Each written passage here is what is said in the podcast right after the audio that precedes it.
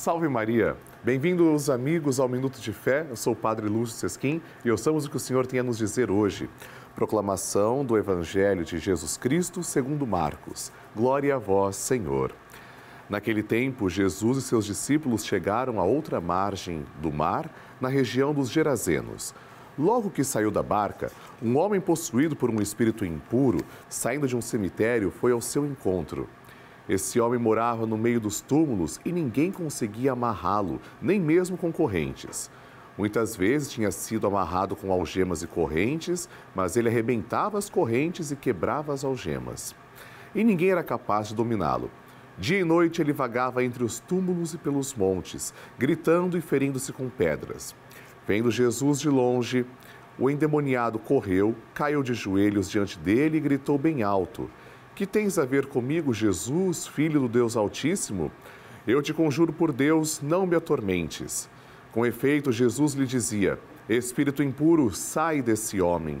Então Jesus perguntou: Qual é o teu nome? O homem respondeu: Meu nome é Legião, porque somos muitos. E pedia com insistência para que Jesus não o expulsasse da região. Havia aí perto uma grande manada de porcos pastando na montanha. O espírito impuro suplicou então: Manda-nos para os porcos para que entremos neles. Jesus permitiu. Os espíritos impuros saíram do homem e entraram nos porcos, e toda a manada, mais ou menos uns dois mil porcos, atirou-se monte abaixo para dentro do mar, onde se afogou. Os homens que guardavam os porcos saíram correndo e espalharam a notícia na cidade e nos campos e as pessoas foram ver o que havia acontecido.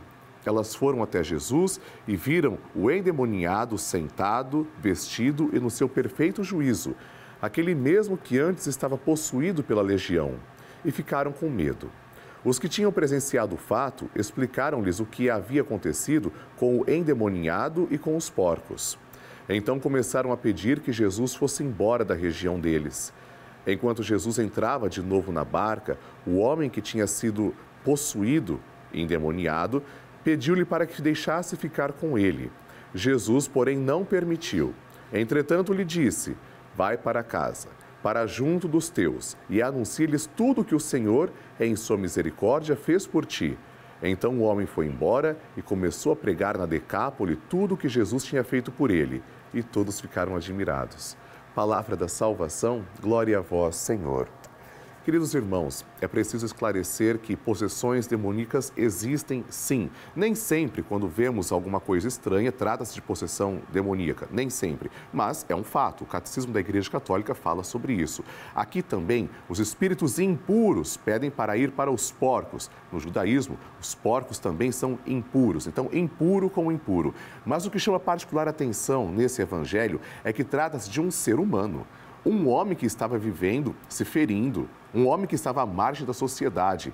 E ele, uma vez libertado por Jesus, pede para que continue com o Senhor Jesus e, ao, contra, ao contraponto disso, deste fato, nós temos a multidão que pede que Jesus se retire daquele local. Vejam, essa multidão não estava se queixando quando aquele que estava possuído se feria. Essa multidão pede que Jesus não a incomode. Vejam, meus irmãos, que inversão de valores. Ao invés da multidão se alegrar porque alguém do meio desse povo ficou curado, pede simplesmente para que Jesus se retire. Hoje nós devemos olhar para a nossa própria consciência e pensar: será que também não somos escravos do comodismo? Que nunca pensamos que o Senhor se retire, ao contrário, pensamos: fica conosco, Senhor. Amém.